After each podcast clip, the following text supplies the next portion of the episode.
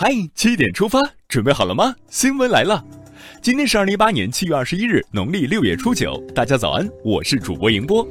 首先来看天气，西北地区东部至东北地区将有较强降水，台风安比将影响东部沿海，预计安比今天早晨进入东海东南部，强度继续加强，最强可达强热带风暴级或台风级。此外，中东部地区高温天气持续，陕西南部、华北东南部等地最高气温三十五到三十六度。提醒台风和高温地区的朋友注意加强防范。国家主席习近平二十日在阿布扎比同阿联酋副总统兼总理穆罕默德、阿布扎比王储穆罕默德举行会谈，双方一致决定建立中阿全面战略伙伴关系，加强各领域深度合作，推动两国关系在更高水平、更宽领域、更深层次上不断发展。党建新书《新时代全面从严治党新布局》已由中国方正出版社出版发行。本书从党的建设、党的领导、党的事业的各个层面，系统阐述新时代全面从严治党的问题。近日，中共中央办公厅、国务院办公厅印发了《国税地税征管体制改革方案》，明确从二零一九年一月一日起，将基本养老保险费、基本医疗保险费、失业保险费、工伤保险费、生育保险费等各项社会保险费，交由税务部门统一征收。针对美方有官员声称中国与世界上其他国家在贸易问题上陷入了零和博弈，外交部发言人华春莹昨天表示，对于美方在国际关系中的表现，美方官员是怎么说的、怎么做的，世界各国是怎么看的，大家心中有面镜子。美方言行已经给世界上了非常生动和深刻的一课。据自然资源部消息，七月以来，我国多次经历台风和强降雨过程，降雨区范围广、强度大，地质灾害防治工作形势严峻。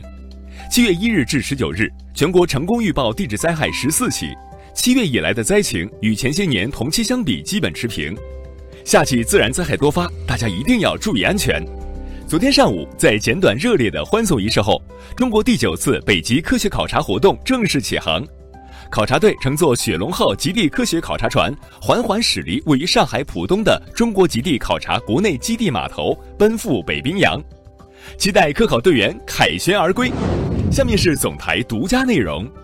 十五年前，时任浙江省委书记的习近平同志聚焦如何发挥优势、如何补齐短板两个关键问题，全面系统阐释浙江的八个优势，提出改革发展的八项举措。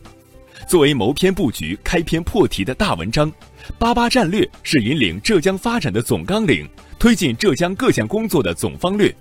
为推动浙江经济社会发展提供了科学指南。其精神实质对全国各地区的改革发展也有着重大指导意义。中央广播电视总台经济之声推出系列报道《勇闯深水区》，今天推出国企的员工怎样变股东。接下来是一组资讯，首先关注国内，中华全国总工会、中央广播电视总台于近日联合启动二零一八年大国工匠年度人物发布活动，将于年底前后揭晓十位大国工匠年度人物。让我们一起为大国工匠点赞。昨天上午，由中共中央宣传部组织的大型主题采访《大江奔流》，来自长江经济带的报道，在云南丽江石鼓镇长江第一湾畔启动。杭州出租汽车行业协会近日与滴答出行举行战略合作签约，杭州现有的一万两千多辆巡游出租车将全部接入滴答平台。日前，二零一七年食品造谣治理报告在全国食品安全宣传周期间正式发布。报告指出，小视频已经成为食品谣言传播的主要形式，季节谣在食品谣言传播中较为突出。在谣言面前，我们一定要擦亮双眼。对一些不合理低价油的陷阱和套路，大家要提高警惕。不久前，媒体调查曝光了云南不合理低价油的乱象。其中还涉及重庆旅行社组团时签订阴阳合同的情况，引起广泛关注。北京住建委、北京发改委等六部门近日联合印发《关于优化住房支持政策服务、保障人才发展的意见》，意见提出为人才提供三类保障措施：公租房、共有产权房和发放租房补贴。陕西省教育厅日前就做好二零一八年中小学、幼儿园暑假期间有关工作发通知。严禁布置要求家长完成或需要家长代劳的作业，防止将学生家庭作业变成家长作业。学生减负，家长也需要减负呀。聊完国内新闻，再来关注一组国际热点资讯。俄罗斯总统普京近日在俄驻外使节会议上说，他与美国总统特朗普在赫尔辛基的会晤总体上是成功的。韩国首尔中央地方法院昨天对朴槿惠涉嫌造成国有财产流失等罪名作出一审判决，判处朴槿惠八年监禁，并处追缴三十三亿韩元所得。马来西亚交通部长陆兆福昨天称，马来西亚当局将在七月三十日就马来西亚航空公司 MH 三七零航班失联事件发布报告，期待真相。在国际田联钻石联赛摩纳哥站的比赛中。中国女子铅球名将巩立姣凭借最后一投二十米三一的成绩强势夺金，祝贺中国运动员取得佳绩。接下来是今天的每日一席话：慎易以避难，静细以远大。二零一四年五月八日，习近平总书记在同中央办公厅各单位班子成员和干部职工代表座谈时讲话强调，要牢记天下大事必作于细。